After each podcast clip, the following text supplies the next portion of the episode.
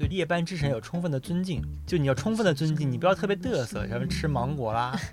吃芒果也不行啊。就虽然谐音梗这个事情，咱们先抛开啊，就是什么草莓、芒果、草草莓是什么谐音？梅霉运的霉哦，哦哦，就这种我们说有谐音梗那是不是也不？能听 Taylor Swift？呃对对，反正就这种，就是说我们认为谐音梗本身不是什么，但是如果你就是烂的！那个 Taylor Swift，不行，我一定要说出来，好烂的。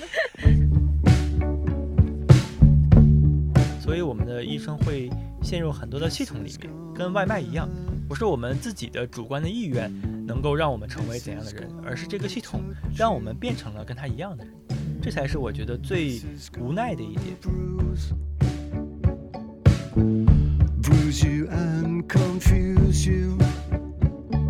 大家好，这里是没理想编辑部，我是猫主席。我是阿紫，我是林兰，今天我们只有三个女生，然后呢，非常荣幸请来了一位久违的嘉宾，嗯、是谁呢？是我们新上的节目《每个人的疾病课》的主讲人王鑫医生。大家好，我是王鑫，是这样开场吗？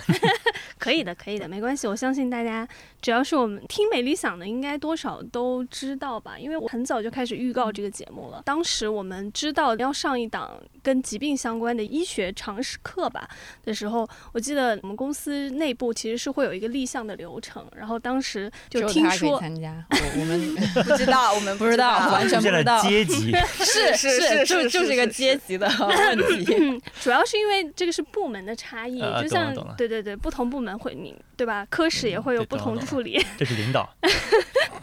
然后当时我们立项的过程中呢，就很兴奋。我记得内部是空前统一，大家都特别的一致认可。当然。其实从我们内部来讲，除了觉得说看理想上本身需要一档跟呃医学思维相关的节目之外，其实我们当时每个人都有私心，都觉得说终于，傍大款，傍上医生了，我我已经感受到了，其实反正我我不知道大家怎么想，但是当时我内心是小小的觉得啊，终于来了一个正经三甲医院的医生了，然后就觉得太好了，以后命有依靠了，有救了。确实当时是这么想的。我先介绍一下王医生的背景，就是王鑫医生是北大医学部肿瘤学博士，然后现在是在上海的一家三甲医院的胸外科当主治医生。我觉得这里面就好多个名词，首先。嗯肿瘤学博士，这个应该大家都能理解吧？嗯但胸外科和主治医师，王医生要不要自己介绍一下？这个胸外科，咱们看过很多的电视剧，都是胸外科的，什么那个《外科风云》，嗯呃，第二个就是那个《白色巨塔》，嗯。嗯，然后就没有了，就指的是这个胸腔里面的器官归我们管，包括肺，包括食管，那么还有以前我们叫心胸外科的时候呢，还包括一个心脏，呃，一些不归我们管的呢，就是胸外面的不归我们管，比如乳腺它就不归我们管，还有一种疾病比较有意思，就是手汗症，就很多人手上一直滴汗，一到夏天冬天都滴汗，它是一看胸外科？对，它就很神奇，在于这里嘛，它就是手的出汗是由于咱们的叫交感神经和副交感神经这一对儿神经支配的出汗这个事情。那如果说交感神经跟副交感神经它的这个兴奋程度不一样，导致分泌汗液的这个神经它变强了，它就会容易出汗。这个神经它的一个节点在胸腔里面，所以我们可以通过一个微创把这个节点给它打掉，它就不那么强了，就不容易出汗了。所以手汗是要看胸外科。呃，对，这个也很特殊。哦，普通老百姓咋知道这种知识呢？手听我们的节目，每个人的疾病手汗出手汗，先去挂内分泌了，什么都 一般就是不知道挂什么，挂个内分泌先说。然后他说让我去挂啥，我就挂啥，一般都是这样的。真的是内分泌科医生，肯定听到这个节目的时候，肯定想，原来是从你们这儿出来的，怪不得我号这么多。那我现在问一下一个别的问题，您您刚才有提到那个气胸嘛？啊，他经常看医疗剧都会气胸啊，然后就很紧张，然后拿一个东西吃，然后就是啊戳破，对对对，然后那个主角一般很紧张，然后他从来没干过，然后他就戳进去，然后就哦很惊险，然后就没事儿，然后好像要抽一些什么东西出来，我忘了。叫气体嘛。嗯，其实就是这样啊，咱们气胸无非就是气球，呃，肺它是一个气球嘛，它破了，那么气就到胸腔里面来了，肺就瘪了。那所以说，我们临床上有一种急症叫做张力性气胸，嗯它的意思在于这个胸腔肺里面成了一个活瓣，活瓣的意思就是只能出气不能进气，所以气就越来越多。那这个个时候人就会出现一个严重的呼吸困难。那这个时候呢，就会用一个利器戳破胸腔，把气儿放出来，张力解除，人就健康了。但其实这个东西就是属于我反正没见过。没见过，就是一大堆猛操作，然后把它抽出来的这种。对，关键时刻如果发生的话，只要用用一个利器，用个注射器戳进去，基本上就没事儿了。但是发生率其实并不是那么高，嗯但它场面的画面感很好，对所以让经常拍，搞得我觉得每看一部医疗剧都会对。都会有一个这个场景。你发现经常嗯拍或者经常看的原因，它可能不在于这个东西常见，而在于能够让观众感受到刺激感的这种症嗯状，它就不常见，嗯，呃，嗯是反过来的。真的常见的都没什么可拍的 就太无聊了，是吗？对？太无聊了。我这疼疼怎么办呀？没什么可治的，回去吧。这怎么开？为什么很多飞机、火车会叫什么哪儿出问题了，让医生过去看一眼嘛？嗯但多数情况下，我们都是过去看一眼。但是通常的情况下，我不会像我们刚开始当医生的那样，特别主动的说：“我帮你治一下吧，有什么药吗？赶紧吃一下吧。”不是说所有的健康问题嗯都是需要主动去做个加法来解决的，大部分问题是可以通过观察、等待自行缓解的。嗯，所以其实我是想通过咱们这个节目跟大家分享一下，不要说什么都要做点什么，可能等待或者听医生的话，等待观察本来就是很好的方法。比如感冒，感冒这话题不能多聊哈，那这等待周期是多长？这个咱们在节目里边提到过哈，在这里面只能讲一点点，讲百分之十。要不然要收钱。节目，其实就是我们在里面分享过，我们不同的症状，我们它等待的时间和我们的阈值是不一样的。比如说哈，为什么肿瘤它容易被发现？有的人咳嗽有血丝儿了，你发现所有电视剧里面，对吧？嗯只要一咳血，它旁边恰好就会有一个白色的手绢很奇怪，那么就会有血。所以我们一旦碰到有血的情况下，一定会很紧张的。嗯，不管是什么便血、尿血、咳血，哪儿出血了都会紧张，那所以就会去看病。那不会说我们等仨月再去看吧，对吧？但是如果说我们哪块儿疼，哪块儿有点不舒服，或者说一会儿疼一会儿不疼，这种情况下呢，我们就认为可以让它这个症状稳定下来了之后，越来越重的时候，我们再去就诊，那是可以的。比如像我们叫急腹症，都是肚子刚开始有点疼，后来呢越来越重，而且我动都动不了，这肯定要去看。但如果像我们的肋软骨炎这种疾病呢，它都是一会儿疼一会儿不疼，按着也也也没也也没什么变化，感觉就过两天它还是这样，我们就可以等一段时间之后，然后再去看，但是这个从患者的角度来讲就很难很难把控。判断，对，因为比如说你刚才说的就是关于疼不疼这件事情，嗯，就好像我从一个就医患者的角度的话，我只要疼我就会很紧张。对比如说像我胃疼，我以前嗯一胃疼就觉得完了，我一定是胃癌。我好几次都想去做胃镜，就是因为它会偶尔持续性的疼痛。嗯，但每次去医院看病的时候，我就跟我记得我有一次去协和，你说这是可以说的吗听说了你是协和的那个 忠实患者，对对对，因为离得比较近，然后也比较方便，就挂号什么，相对于嗯其他医院来讲。然后我每次去看胃的时候，我都会希望医生让我去做一个胃镜，嗯但是呢，医生都会很诧异的看着我，他就会觉得说。你是便血了还是有黑便？他就会问我很多就是嗯听起来很严重的问题。我说没有，但是很疼，而且可能我是那种急性肠胃炎一样的，会上吐下泻。然后我就会自我判断，比如说我们会去查个百度什么的，然后基本上就是癌症起嘛。然后我一查，对，对我一查我就觉得那我肯定是胃溃疡，就会自我诊断。然后呢就会，但是去了医院之后，我觉得会有那个落差感，就非常大的落差。所以我我现在对协和的那种心态就是，协和也不怎么样。对，这个就说明很多人他没法给出一个客观的判断，说这个医院或者医生到底好还是不好，因为他的自己的主观的想法非常强，就你没有做到我的这个预期，你就是不行。但是很多人又是另外一个极端，就你想的跟我想的一样，那你是不是还不如我，或者跟我差不多？也是，对吧？所以说这个胃疼做胃镜其实它是可以的，因为胃镜它可以作为一种体检手段去做，它没有一种我们叫适应症的东西。所谓适应症就是你达到这个标准了，你才要做。比如说阑尾炎有适应症，我不能说我随便就去切个阑尾，肯定是阑尾炎才要切阑尾。但是胃镜它不存在一个很绝对的适应症，它可以体检用。嗯，但是你的医生可能是通过症状判断你的这个症状，通常还是一个胃炎的症状。他通过胃镜发现阳性体征的机会是很小的，为此呢，你要付出痛苦、钱，然后还有生活上的一些不便利，所以他认为可能是没有那么大的必要。嗯，但如果你这个症状是长期持续的，并且不断加重的话，而且测幽门螺杆菌如果又是阳性的话，他可能就会认为存在胃溃疡或者其他疾病的可能性，那才会给你开胃镜。那协和是一个比较科班的这么一所学校和医院。那那个和科班对应的那个词是什么？野路子吗？哪个医院这比较野 这就要说？到啊，我这们这个北大和协和有什么样的恩怨情仇了？这个啊是这样啊，我就想哪儿说哪儿哈，能播的就播，不能播的就没事，呃我们都我们我们 range 很宽的。是这样。北大它原来成立的时候，它都是从协和那边过来的很多医生，因为当时协和是最早的嘛，它是由美国那边传教，嗯从以传教为目的办的一所医学院。其实你看历史，你会发现传教才是目的。就他后来发现，他要求所有的职员一边给别人看病，一边传教。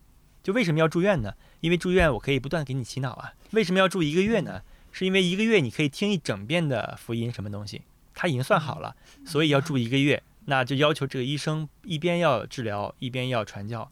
后来发现大家跑偏了，就你光看病了，你不传教了。所以后面就开始慢慢变成了目前协和的这么一个状态。所有人他没有信仰，但他认为这个医学它能够帮我们解决疾病的问题，所以才成为了协和。你可以理解为协和它确实是我们中国也好啊，北京也好啊，它的医学的前身。那北大呢，它是我们一脉相承，所以说是你中有我，我中有你，不分你我的。但是后面呢，到现在这个阶段呢，北大和协和它确实有比较大的一些区别吧，我觉得是一种精神上的一些区别。呃，协和的医生确实是很人文，更强调一点，他们要求我们写病历呀、要求管理病人呀、要求什么，他都会更严格的去遵循他们传统的这么一个协和的派系。那么北大呢，他在这一点上没有要求的这么严格，但是他在我觉得普世上，就是适合呃社会上更好一点。他会看社会需要什么，缺什么，那么他把不同的附属医院进行差异化的发展，比如像原来的现在的北京口腔医院，它就是原来北大医院的口腔科；当下的北京肿瘤医院就是我们原来北大医院的肿瘤科。所以不断的变强之后，它会不断的分出去。但协和的话呢，目前还是只有呃协和医院一家，啊、不会说以这种不断的去扩张作为它的一个主要的方法。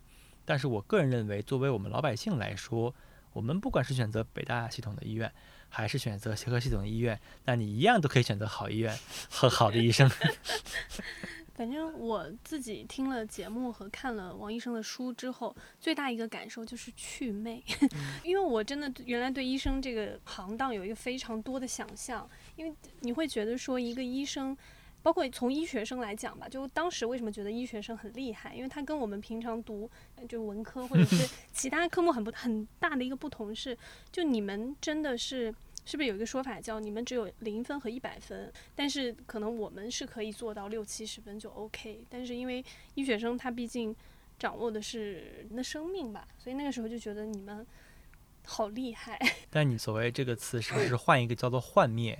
嗯，呃但对，就我说的比较好听嘛，祛魅嘛，就是会咱都是学觉得医文科了，我们在词语的挑选上还是有一点点的这个就是会。觉得医学医生他其实没有我们想象中那么的神秘，我觉得应该这样讲。对，其实我也是希望通过这一档节目，我们去拉近医生跟普通人之间的一个关系。我们在神化一个职业的时候，其实也给这个职业带来很多的不必要的麻烦，或者给我们的治疗过程造成更高的一个预期。比如说，那我们都认为这个医生他会犯错，因为是人会犯错，但是我们又都不希望这个人在我身上犯错，所以呢，我们就对我们的医生他实际上是有一种神的要求的才对。但我们需要知道的是，我们在就诊的过程当中，一定都是叫概率，我们就叫命。就你能碰到一个什么样的医生，真的是看命。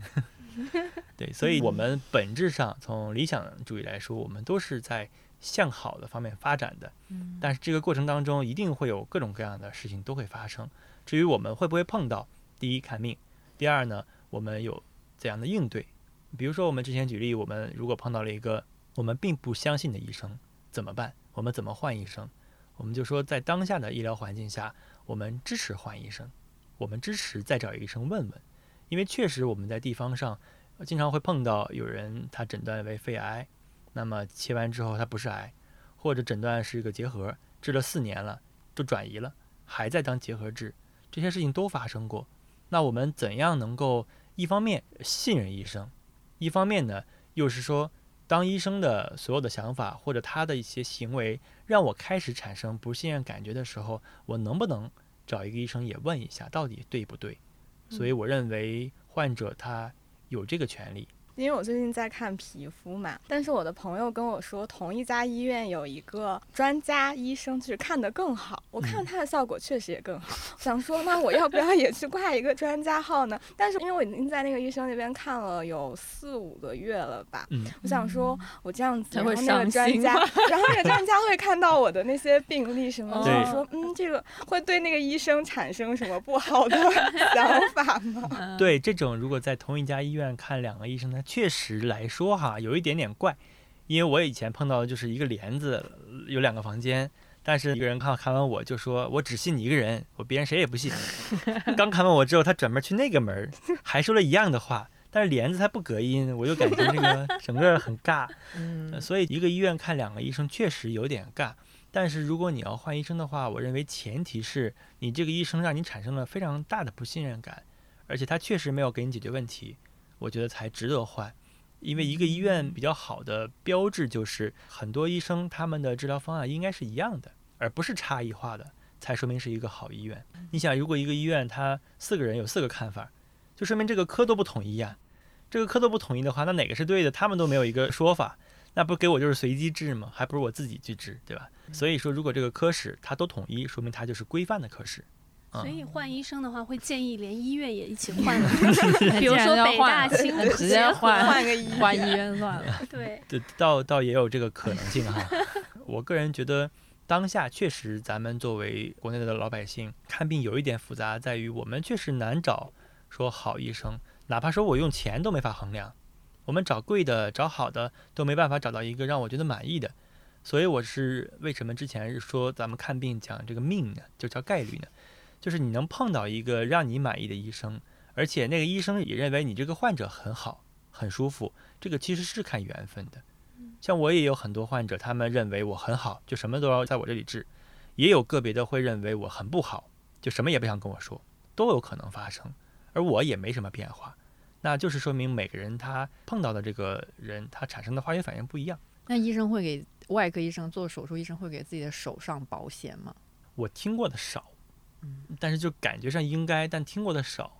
我在理想国有一篇书评里也写过，外科医生其实是很追求刺激感的。嗯，他不是说把我保护的好好的，像一个什么一样特别作的那种感觉。嗯，其实他们也会打篮球，也会去滑雪，什么都会干，还会打拳击。嗯，外科其实不是说像我们想的那么要求手这个东西，手的一个绝对感觉，就是手的一个巧劲儿，其实不是那么的要求。嗯而外科最关键的是我们的思考，我们的思维，就是解剖。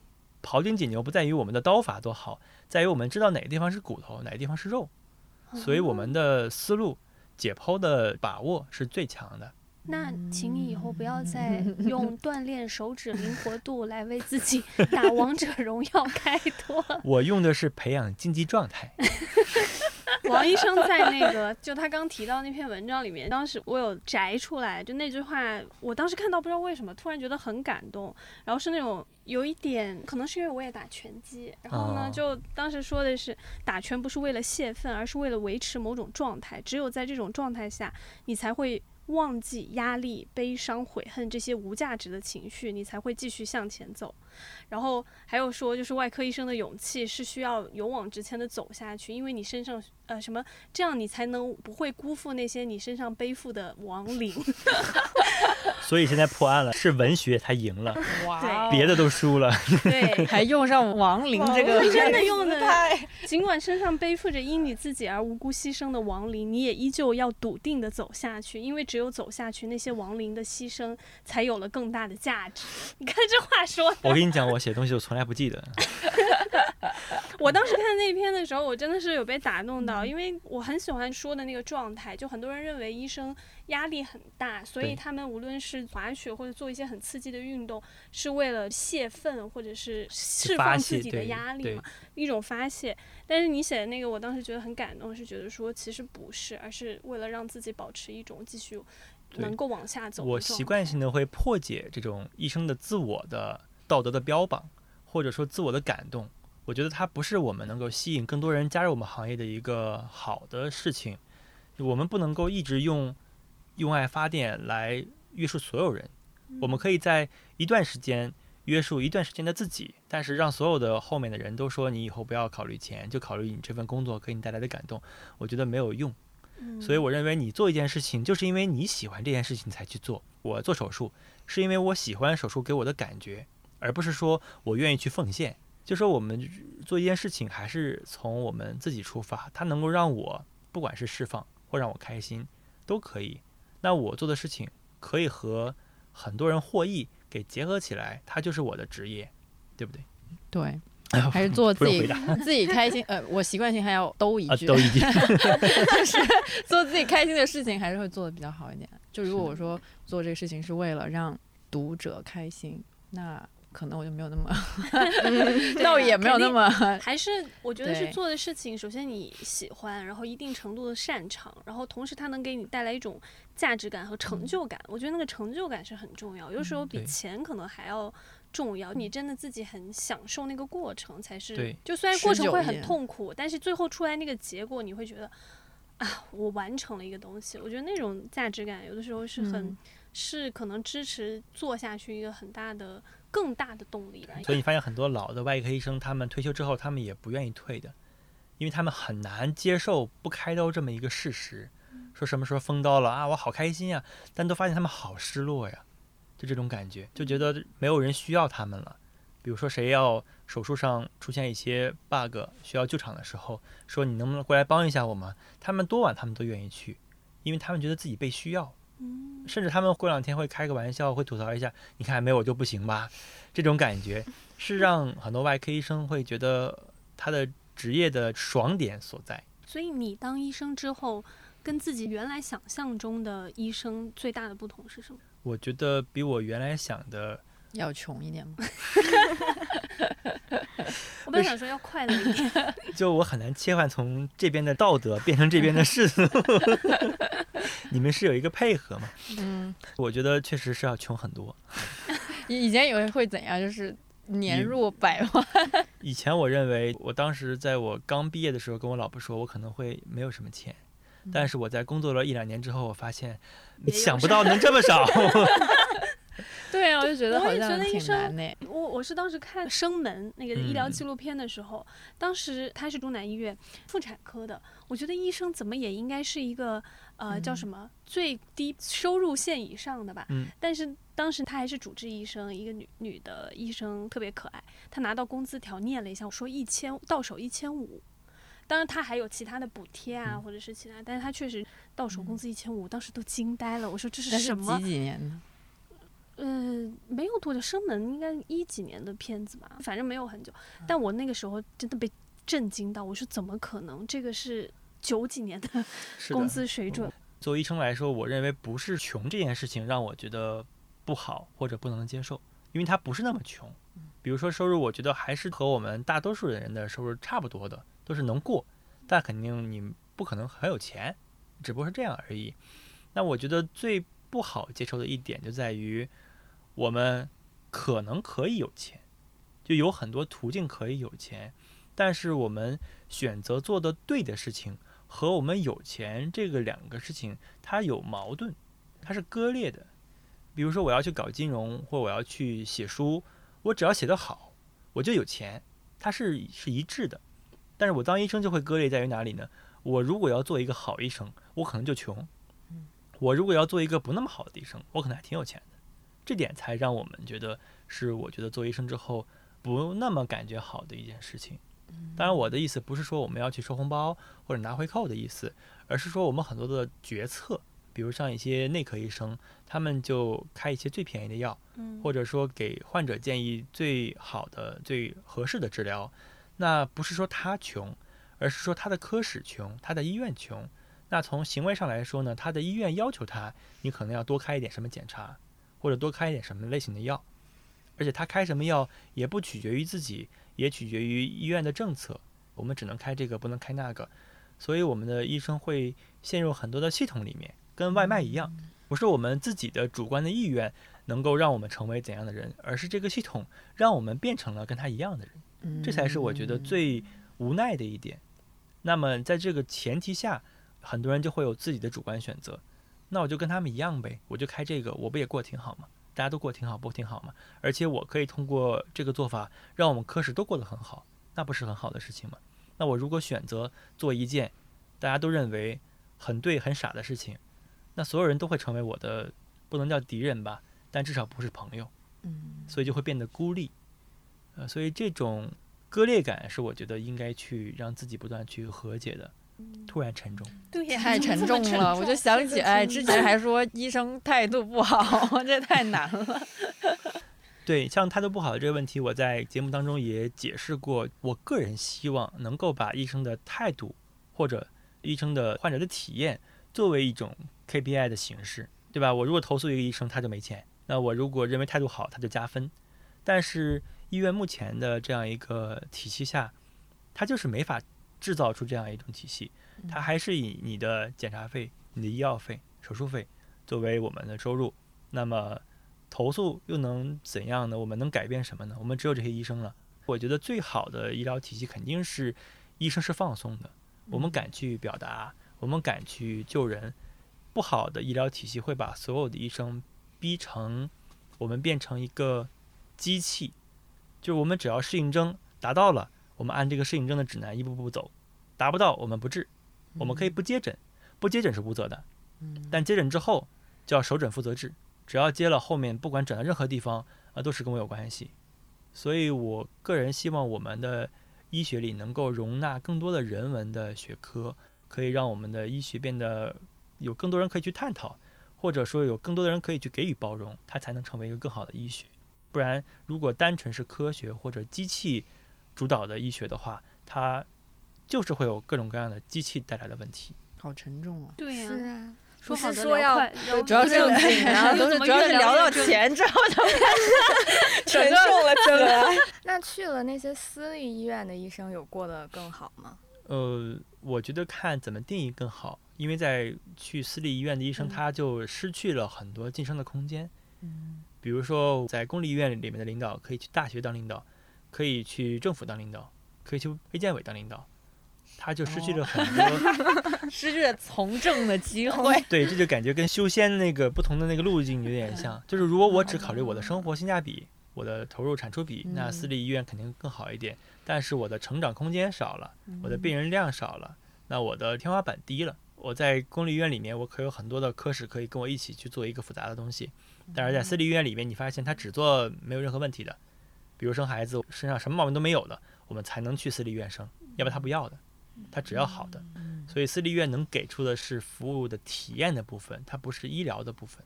所以医疗就很复杂，就在于这里。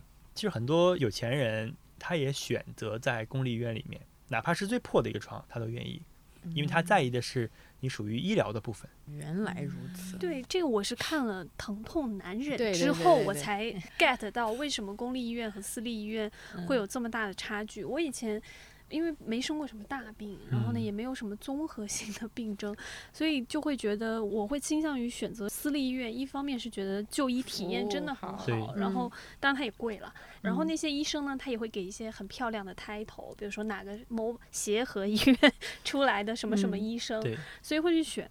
后来是看了《疼痛男人》那部呃医疗剧之后，才知道其实很多，尤其像那种妇产，很多人会选择私立医院去做，是因为嗯、它会有更好的一个服务嘛。对。但是，一旦遇到这个产妇有任何其他问题，一些综合性的需要会诊各个科室会诊的问题的时候，只有公立医院才能达到那样的一个效果，或者说对治疗给到那样的一个治疗的水准吧。对，所以你看目前的私立医院，它所有的比较成熟的体系都是什么眼科、口腔科、产科，还有一部分儿科，就这些风险比较低的地方会成为一个比较好的。因为医院是什么呢？医院它成立的前提，它不是提供更好的医疗服务，它是解决一个在发生医疗纠纷的时候怎么办的一个问题，这是医院的价值。你去想一下，就是我们医院如果说要手术的话，我们家里面给我来切个痣也没问题，我们把所有东西都放在家里面治，包括我们在输液课里面讲过，我们有些人在家里面输液，一边看电视一边吃西瓜一边输液，不蛮好的吗？干嘛去医院呢？医院就是解决我们万一出现的那那个事情，如果发生在家里，它就是一个事故；但是发生在医院的话，首先我们还能救，第二，我们有医院整体的这样一个机构来背书，我们如果发生了也没办法，我们该赔钱赔钱，该纠纷纠纷，该解决解决，它是解决一个万一的事情，或者一个保着一个底线，所以私立解决的是上限。嗯，那你有没有看过哪些医疗剧写的比较好的？我目前确实是在做编剧，我嗯感觉的会更明显一些。我终于知道为什么医疗剧写的那么烂了。写来写去就是 为什么？我是帮忙做顾问嘛，因为是改我的作品，所以我也要看一看，别改的太那啥了。所以呢，我本来就没怎么想帮忙，我本来就是说看看语言就完了。但是改完之后，我发现确实没法看。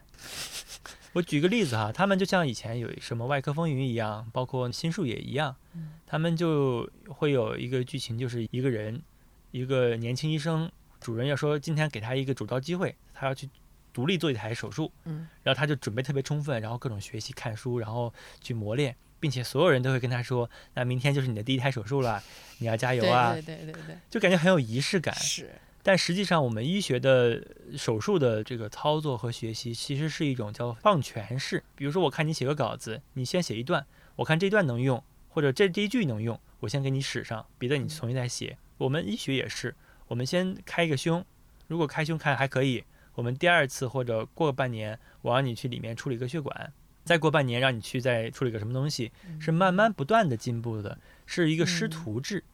就我嗯带你，哦，就不是说今天突然就说明天就你上整台你就做你对啊，就一般都是一步一步，然后而且间隔还挺久的。对就一步一步，只要你这个步骤做完了，做的很熟练了之后，那么你再做一个风险更高一点的、更有挑战性的一部分工作。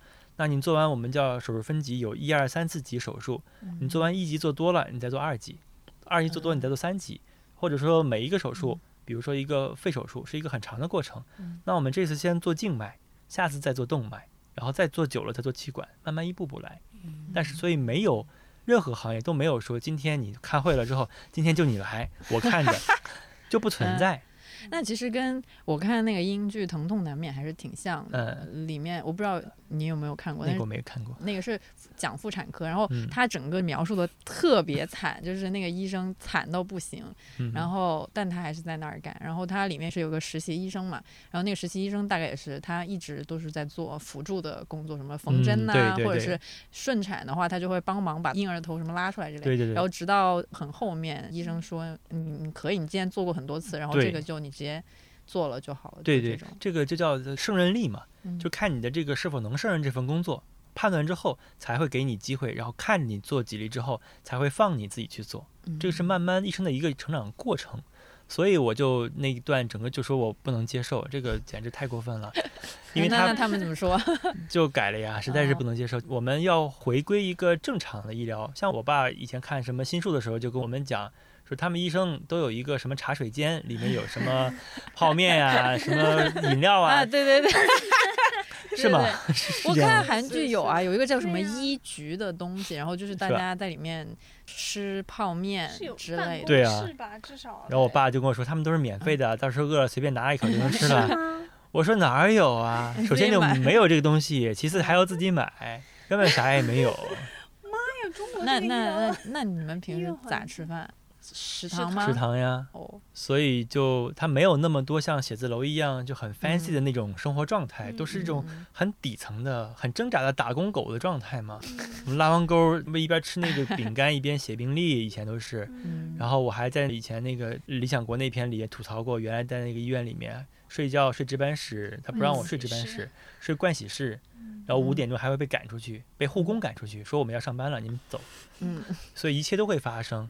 所以我们说，我们不是一定要把所有的医疗回归到这个级别才对，而是要回归我们医生当下的一个现状，一个思嗯考和我们的生活现状。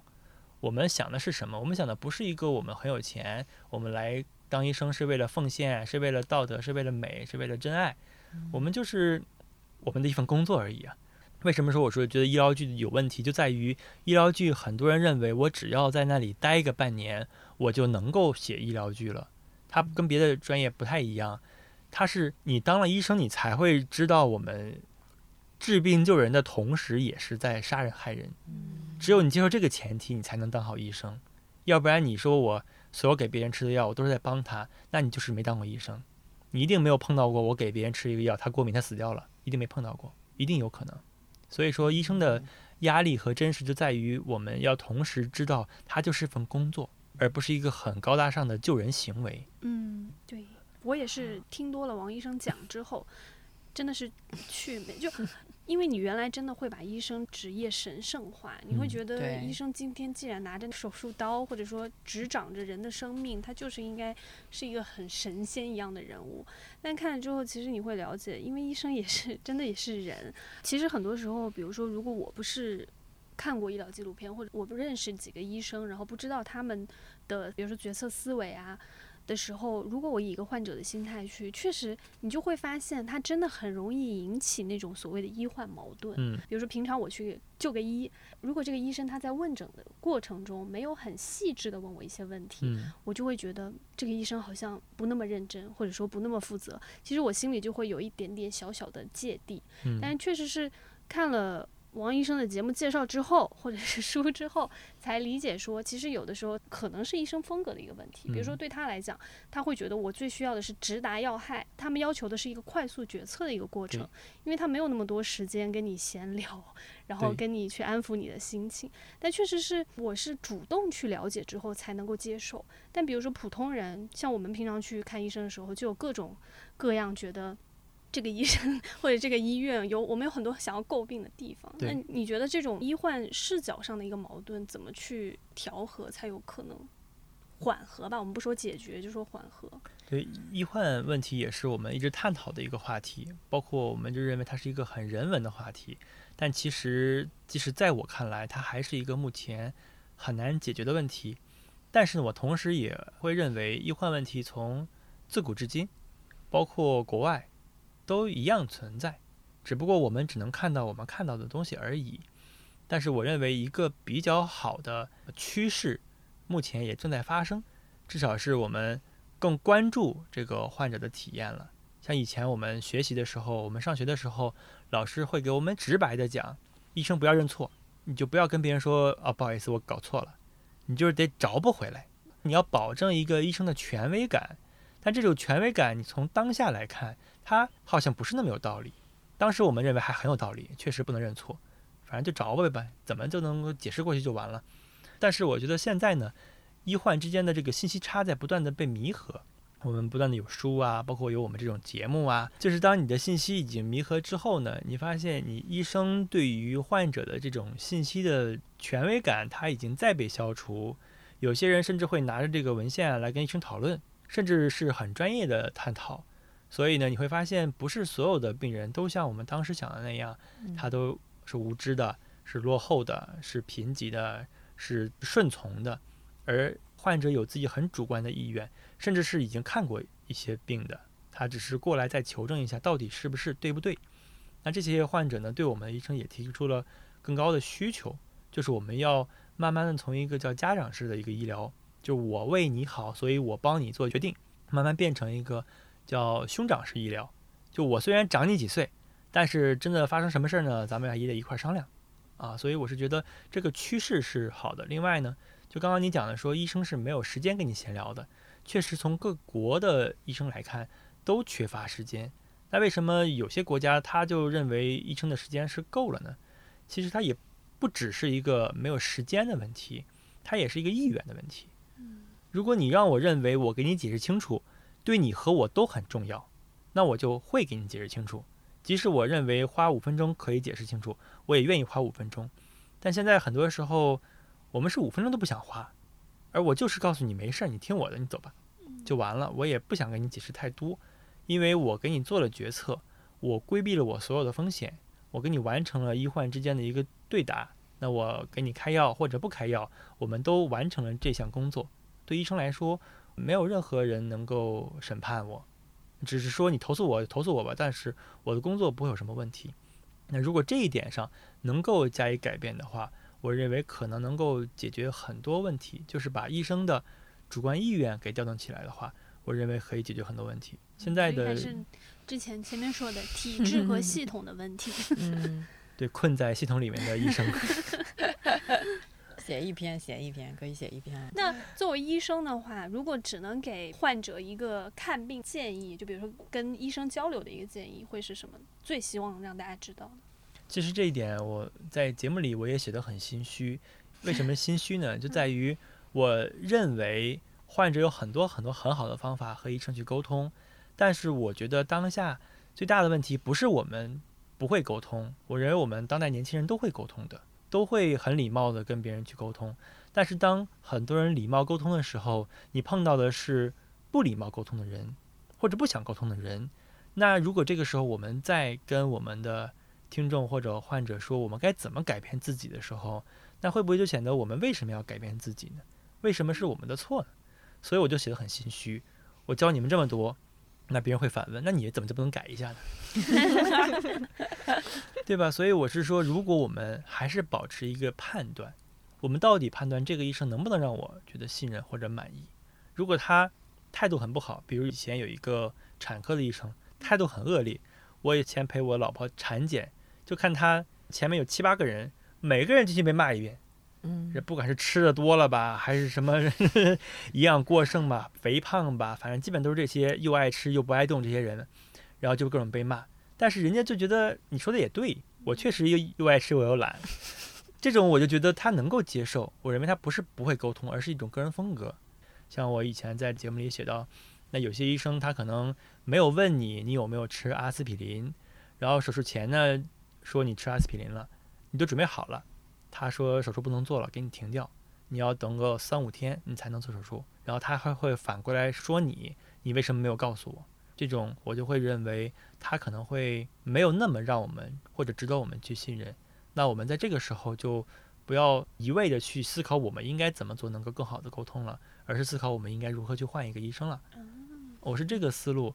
但是如果说如果能做点什么的话呢，我觉得。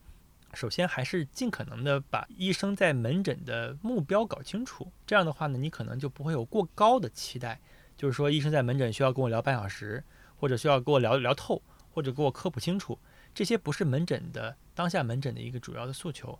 医生在门诊主要是做选择题，你是高血压，什么高血压，要不要吃药，要不要手术，我们要一步步做选择之后，给你一个出路，要回家等着，要回家吃药，还是来医院手术和检查。所以门诊是一个筛选的一个场所。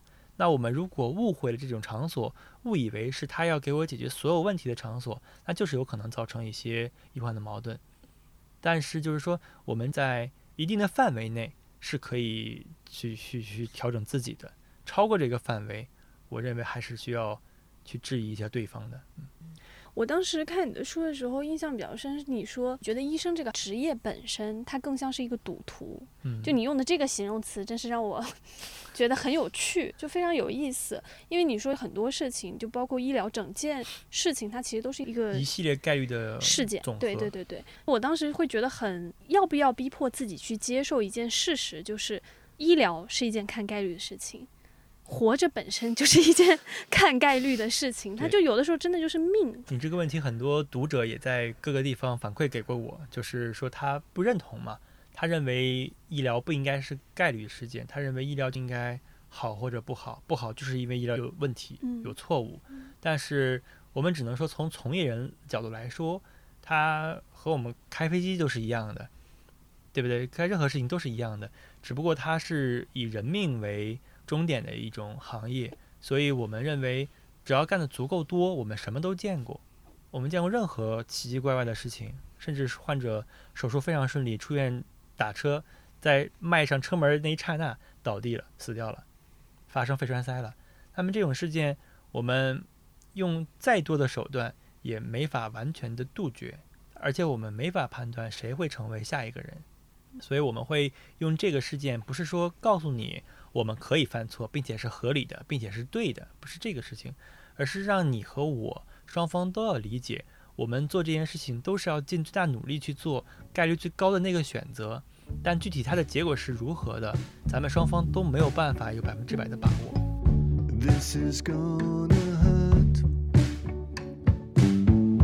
This is gonna touch you. 让我们进入到开心的八卦环节对对对，八卦环节，快！想问问，您觉得医生是合适的择偶对象吗？不管是恋爱还是结婚？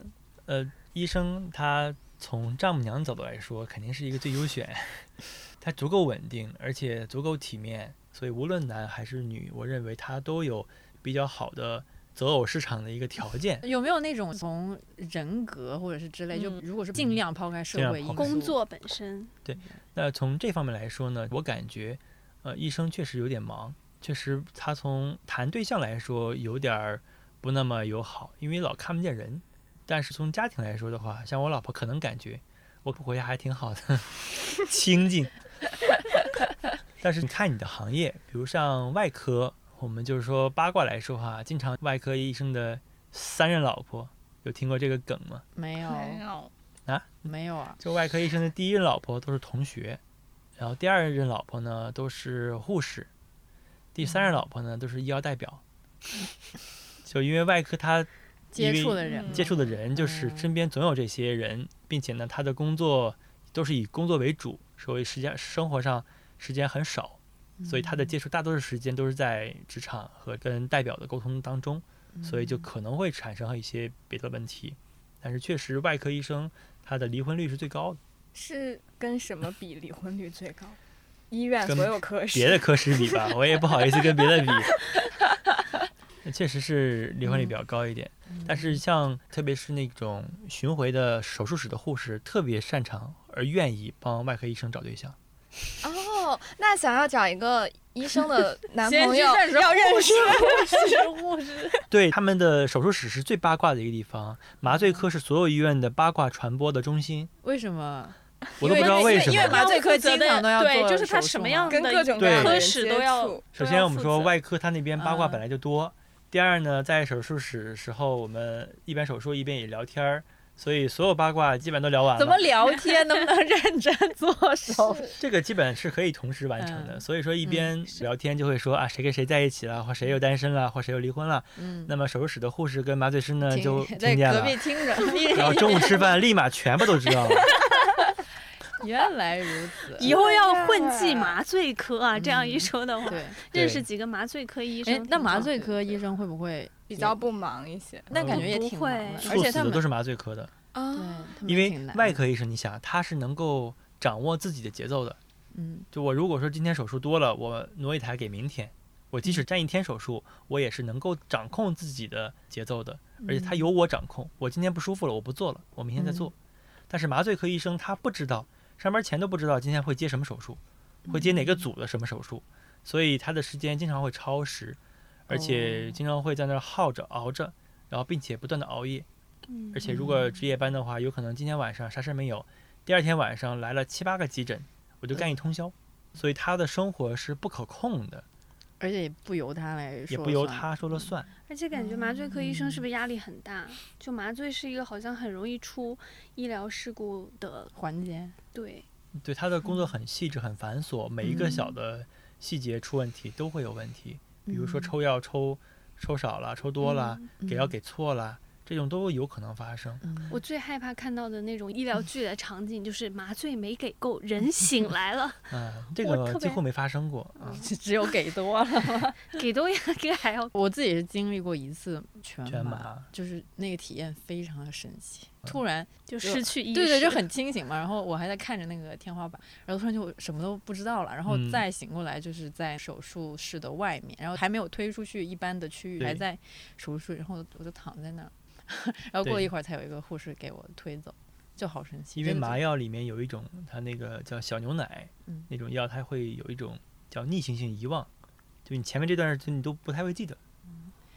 他好像给我打在了手上，不太，因为我我当年是就是要拔掉一个鱼骨头，因为啊它它卡在一个鱼骨头要全全麻麻是因为我卡在一这是我们个不深，科的事情，啊，真的？是你们科事情吗？它是那脖个子。是哦。食食管对的里面卡对对对对，因为我应该是在一个不深不浅，就是它又没有浅到可以直接医生给拔出来，但它又没有深到说要什么开胸脖子之类的。有时候还要开胸呢。哦，对对对，有一些我当年是因为好像看《快乐大本营》，然后一边喝鱼汤，然后就给 吞了下去。那个小大概有指甲这么这么大吧，因为是鱼头的，然后好像我妈还保存着。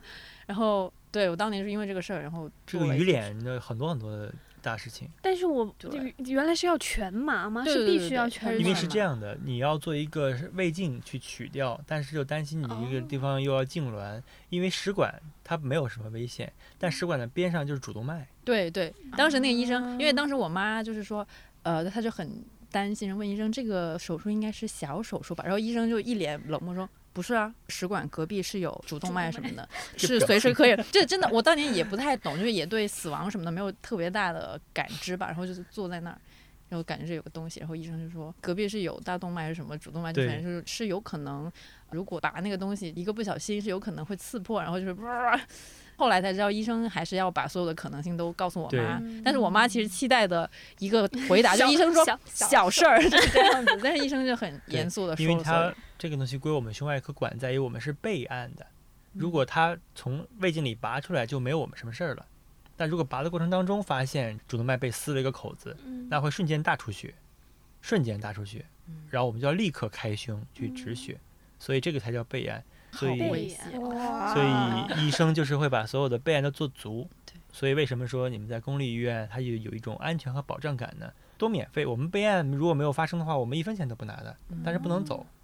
所以你用什么钱来补给这笔医生呢？没有钱。嗯，好的，好的，好的，好的，又到了体制的问题了 是怎么讲到？是怎么讲到鱼刺？他做到麻醉过一次麻麻醉，哦，对对对，全麻，对然后就说麻醉科怎么说麻醉？麻醉麻醉因为八的医生卦最多。所以就是除了认识麻醉科的护士之外，还有去哪里找医生的男朋友比较靠谱呢？我就实话实说，一般医生他都是很抢手的，我感觉。就我不是说我哈，我是我身边的，至少嗯是女生我接触不多哈，就是男生朋友，确实一直都在被介绍，只要是单着的都会被介绍，所以很少说让他单着很久。如果说他一直都单着，单到四十岁，那可能也确实是不太能动得了那种感觉。能动的呀，可能哪里有一一点问题。谨慎。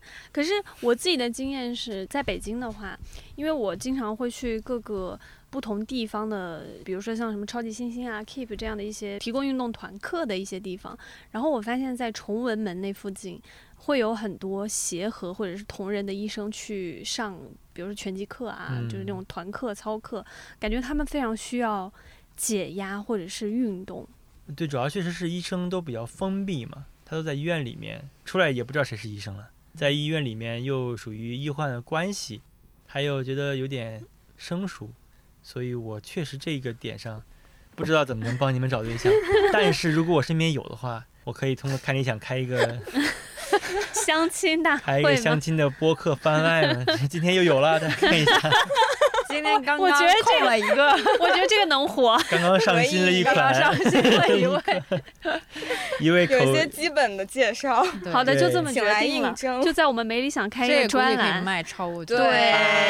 可以卖超过九九九八，就我上番外的时候，每次在开头的时候说，啊，我们今天先介绍一下本院单单身身男士。最近又出炉了一位。新晋单，身男新，晋单身男士，他是什么科的，然后大概怎么怎么样，对吧？对对对，也可以。好，这个问题 我可以正式画画上句号了。正式画上句号。去听节目，回头关注一下有这个需求。所以咱们的医疗节目已经逐渐从我的个人的医疗节目转变成了小编们这寻医问诊、夹带私货的一个过程，甚至转变成了一个相相亲节节目，嗯，所有的多值啊！都会变成相亲节目是吗？如果他想要火的话，他可能多多少少都要走一走这个恋爱呀、这种相亲啊这种路子，就是一个没办法大家都关注的一个基本盘的一个，事儿。明白。嗯，这真的是现当代都市青年的一个大痛点。好，那下一个问题是我专门写的，因为我以前有听过家里人有说过，曾经家里人他觉得他自己遭遇了一些个无法解释的疼痛，然后呢，他就去看医生。医生好像也没有说开药或者怎样。看完了医生之后呢，他身体的那个疼痛就消失了。然后他觉得呢，是因为他当时的前不久那段时间内去参加过一个葬礼，然后可能 you know 就是有一些个阴气过重，maybe 就可能我要我要用英语来对冲一下，对冲一下。对，可能遭遇了某些事情，然后那个疼痛也不是他平时会发生的地方，但但就是痛，然后就去医院看了医生之后就消失了，就有些不那么 clean 的东西。yes，然后但是医生 somehow 又没有说开药啊，或者是怎样，看了一下，然后就没了。呃，家人就觉得说是就用传统的这个思路来解答这个问题的话，就是因为医生他有些 positive 的 ga- 的气 的 gas，对对对，因为因为他们是就是对救人啊，然后他们是治病救人，然后就是这个积德比较多，然后就是阳气比较重，所以他就给你对冲走了一些东西。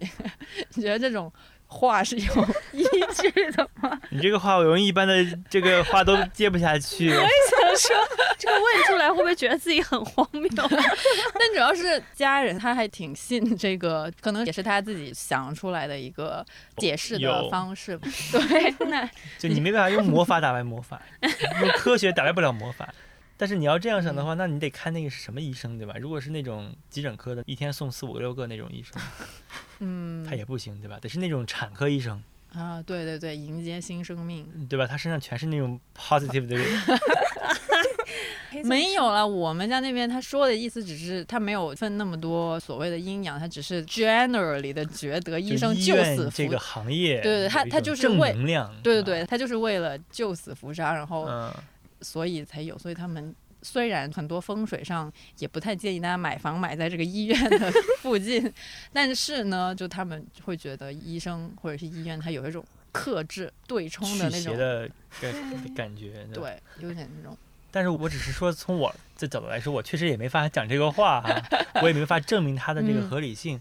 但我只是说，医生呢，至少是能够安慰，嗯就是说，你认为他疼，包括我们很多病人找我说他疼，那我安慰之后，他确实就觉得没那么疼了。或者说，很多人说的疼，他其实在意的不是疼本身，而是在意这个疼代表什么，或者可能会带来什么，或导致什么。我要告诉他这东西没事儿，他就感觉好像那既然没事儿，那就算了呗，嗯这个感觉。但是我们，我就引申一下，好吧？嗯就是你这个医学上，我们确实是比较信这个命的。嗯一方面，我们对于外人说，我们现在是概率，我们说把命跟概率等同起来，但我们确实就是信命的。比如说像值班，像我自己就是有那种盲命体质，就是你值班的时候都会遇到事儿多的时候吗？，对，就是斜到你值班，你啥也没干，但你只是去那个科室上了个洗手间，嗯那个科室一天晚上送走三个，这叫忙？他就这个就叫有一种 体质，就很多人有这种体质，有些人就是属于他人看着很不太负责任，而且业务也不太强，但跟他值班啥事没有，而且有的时候有这种新人的体质，就是如果你是第一天来就值班的，那可能有这种新人的这种命数，就是是会好还是不好？不好嘛，啊，不好。就是很忙，很多很多事儿。你说我今天第一天来值班，那你就会很忙。还有的时候是那种我们要对夜班之神有充分的尊敬，就你要充分的尊敬，你不要特别嘚瑟，什么吃芒果啦。吃芒果也不行啊！就虽然谐音梗这个事情 咱们先抛开啊，就是什么草莓、芒果、哦，草草莓是什么谐音？霉霉运的霉哦，哦哦，就这种我们说有谐音梗那是不是也不？能听 Taylor Swift？呃对对，反正就这种，就是说我们认为谐音梗本身不是什么，但是如果你就是好烂的那个 Taylor Swift，不行，我一定要说出来，好烂的。就如果你自己不把这东西东西尊重这个夜班之神，那可能就会受到制裁。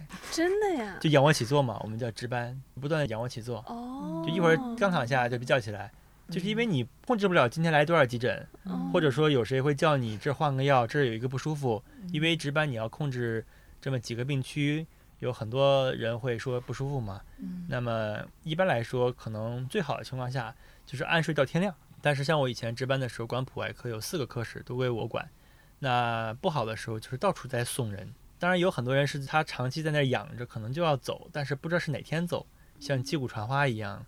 但是你可能刚好值班那一天，就全部在送走。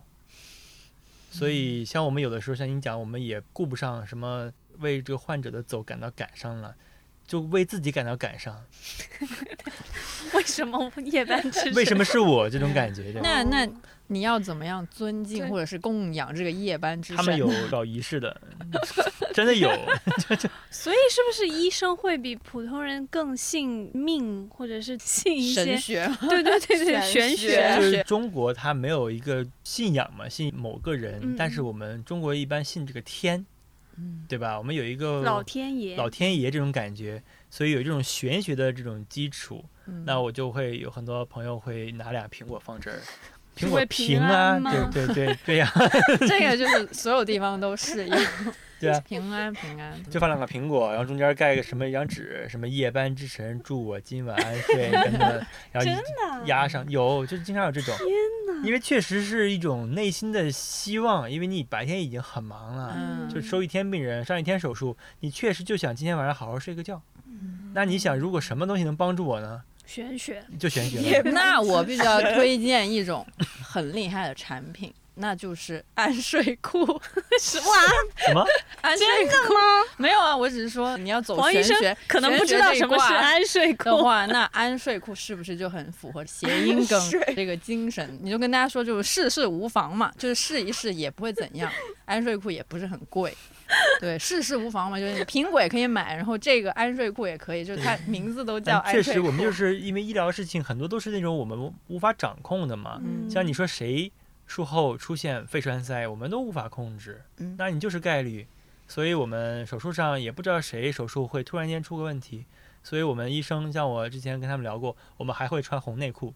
嗯，有的人他会很正义，他会认为他不相信，但是呢，如果这件事情能让病人有一丝丝的好，或者让病人认为他在为病人祈福，嗯，他就会认为这件事情也是合理的，嗯所以他就会各种一身红。哦，这让我想起来以前那个实习医生格雷里面，然后他就有一个说医生会戴就是那个手术的帽子，然后他们会有自己各种不同的花色，然后如果他做一台很重要的手术或者他很在意的一台手术的话，那天就一定会戴自己某一个比较喜欢的一个花色的帽子，所以医生是更愿意相信一些玄学的这种东西吗？我觉得我接触的多数人都会有，因为像盲命这个东西，就是大家每次都讨论的，但是不是说我们怎么去信它去改变什么，我们会作为一个谈资。那有没有过什么奇怪的事情发生吗？比如说什么，当人去世了之后，他会轻二十一克，那是他的灵魂走掉了。倒也不是这种吧，我比较就或者或者或者有这种例子，就这种有趣的东西也可以分享一下，不一定是灵异事件了。这个可能让你们失望，我在这上面确实没有看到过。我们尸体不是什么尸体，就是患者走了之后，我们都忙着给他填各种孔孔洞洞，就不要那个出那种血嘛。然后所以这个是医生要做的事情吗？嗯是护士，但是因为我是盲命啊，所以你让所有的护士都已经陷入这个场景了，我就只好主动的去帮忙，说帮你个忙啊，嗯啊，所以挽回一点我在医院的这个地位，所以帮他们填填东西。但确实嗯说灵异的事情，我们没有感觉，包括我们也不会觉得自己身上沾了什么不那么 clean 的东西，用一些 positive 的气盖过它。我们还是在这个上面会更相信科学，但是嗯我觉得医生是一个群体，他非常信科学，但是会用所有的玄学去解释所有的事件，他不会用科学解释的。为什么？我是觉得医生他有可能更是这种自我的防御，因为大家都很信科学，就会用一套我们都很愿意去戏谑的这么一个话术体系去解释我们这些故事。嗯可以理解，就像我们平时如果像自己写稿写多了，平时聊天的时候还是会倾向于用一些很 low 的 网络用语，比如说“绝绝子”之类的。对呀、所以没有遇到过什么医院灵异事件嘛？值夜班的时候也不会，太忙了。对我觉得没有什么灵异，灵异就是我本人的命。我们已经就破案了，太忙就不灵异了。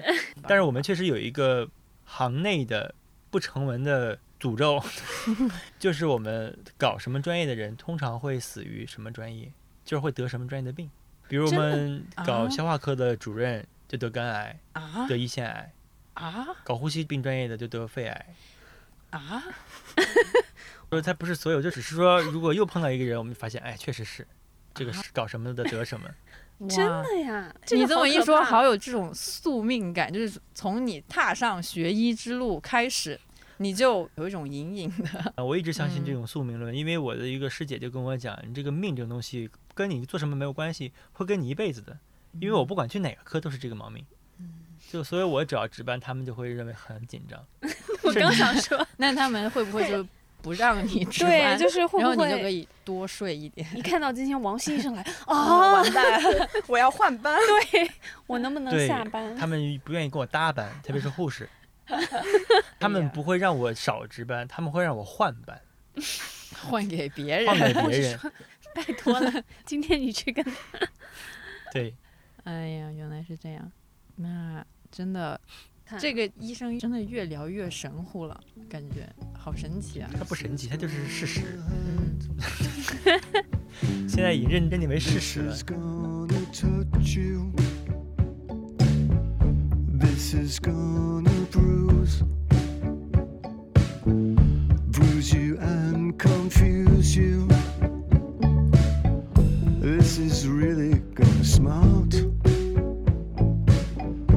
This is gonna break your heart.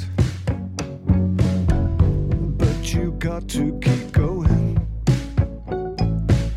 Ignore the cracks that are showing.